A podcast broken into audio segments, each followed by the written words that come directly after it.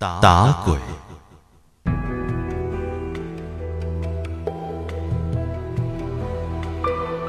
这是一个道士讲的，民国年间的事。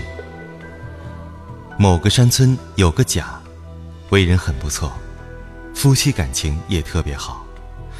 可是天有不测风云，结婚不到两年，他妻子去世了，连个孩子都没有留下。贾很伤心，村民们也都很同情照顾他。他祖上原本是打卦算命的，贾父母去世的早，贾没有学会多少，故而只靠打柴为生。现在他光棍一人，就有村民介绍他去当长工。没想到这样有吃有喝有工资的活，贾居然不去。大家也觉得。自他妻子走后，贾变得有些奇怪。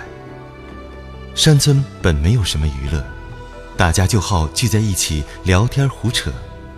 贾以前也是，但是现在只要干完活，就跑到屋子里去，而且他既不串门，也不愿意别人去他家，门户非常紧。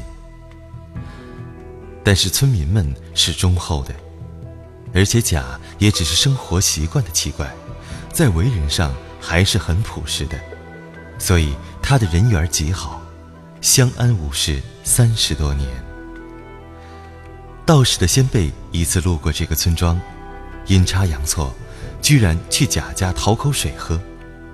一看贾的脸色，先辈大惊，好重的鬼气！斩妖除魔对于道士来说，相当于老师教课，警察抓小偷。几乎是本能，于是先辈找了一家借宿下来，准备夜探贾家。晚上，先辈很轻易地翻进贾的院子，掏出罗盘，居然没有反应，看来是一个极厉害的厉鬼。先辈艺高胆大，摸到屋门前，看见贾对着一个小瓷瓶絮絮叨叨地说话，先辈一把推开门进去，贾一惊。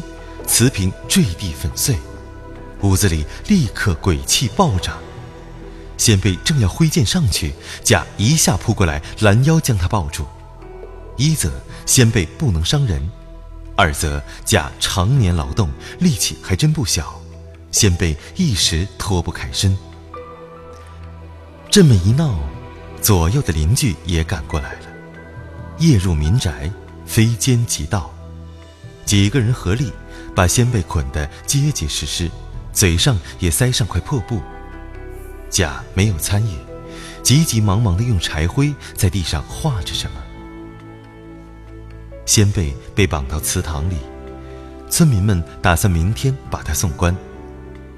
先辈脑中回忆，心头默算，来龙去脉全明白了。他一个劲儿地挣扎，看着他的村民过来了，说：“你干什么？”先辈耍眼神，做表情，好容易那人才把他嘴里的破布掏出来。先辈说：“你快放了我，过了今夜就来不及了。”那村民大笑：“难道把你送官？官家还是你的亲戚吗？”先辈说：“你不放我没关系，你去告诉贾，要救他老婆，必须赶在天明前。”村民笑得更厉害了，贾。根本就没老婆。天刚蒙蒙亮，贾挺着刀跑到祠堂，要先辈的命，谁都劝不住。先辈一句话，贾扔了刀，跪在地上。先辈说的什么呀？说，你的妻子不见了，罪魁祸首就是你。贾跪求先辈救自己的妻子，左右把先辈放开。先辈劈头就问瓷瓶的来历和柴灰阵法是谁教他的。甲说，小时候他父亲画过，他看着好玩就学了过来。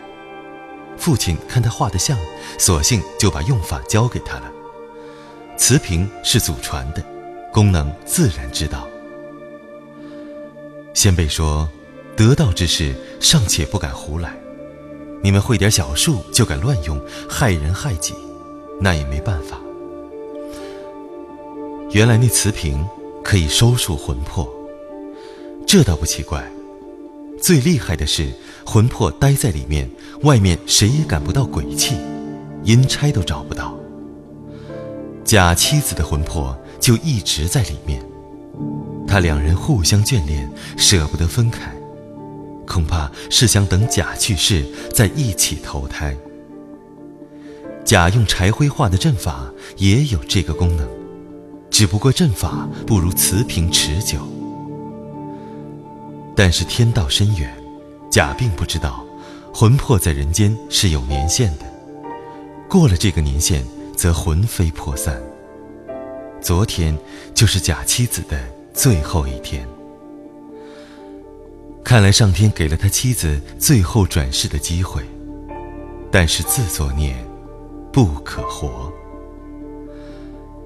贾得知无法挽回之后，嚎啕大哭。先辈也没有办法，只好留给他两颗丹药，说：虽然他妻子没有害他的心。但是，毕竟人鬼殊途，这么多年下来，到底身体受了伤，逝者已矣，请假擅自保养吧。没想到第二年，先辈又路过村庄，一问大惊，甲不但没吃丹药，而且从那以后就绝食。临死之前，叫去自己一个本家侄儿，教了他一道法术。让他出殡的时候使用。先辈知道，这套法术的作用是把鬼打得魂飞魄散。没想到甲一个大字不识几个的村民，居然宁可永远消失，也不愿独自在世间轮回。正是莫唱当年长恨歌，人间亦自有银河。石壕村里夫妻别，泪比长生殿上多。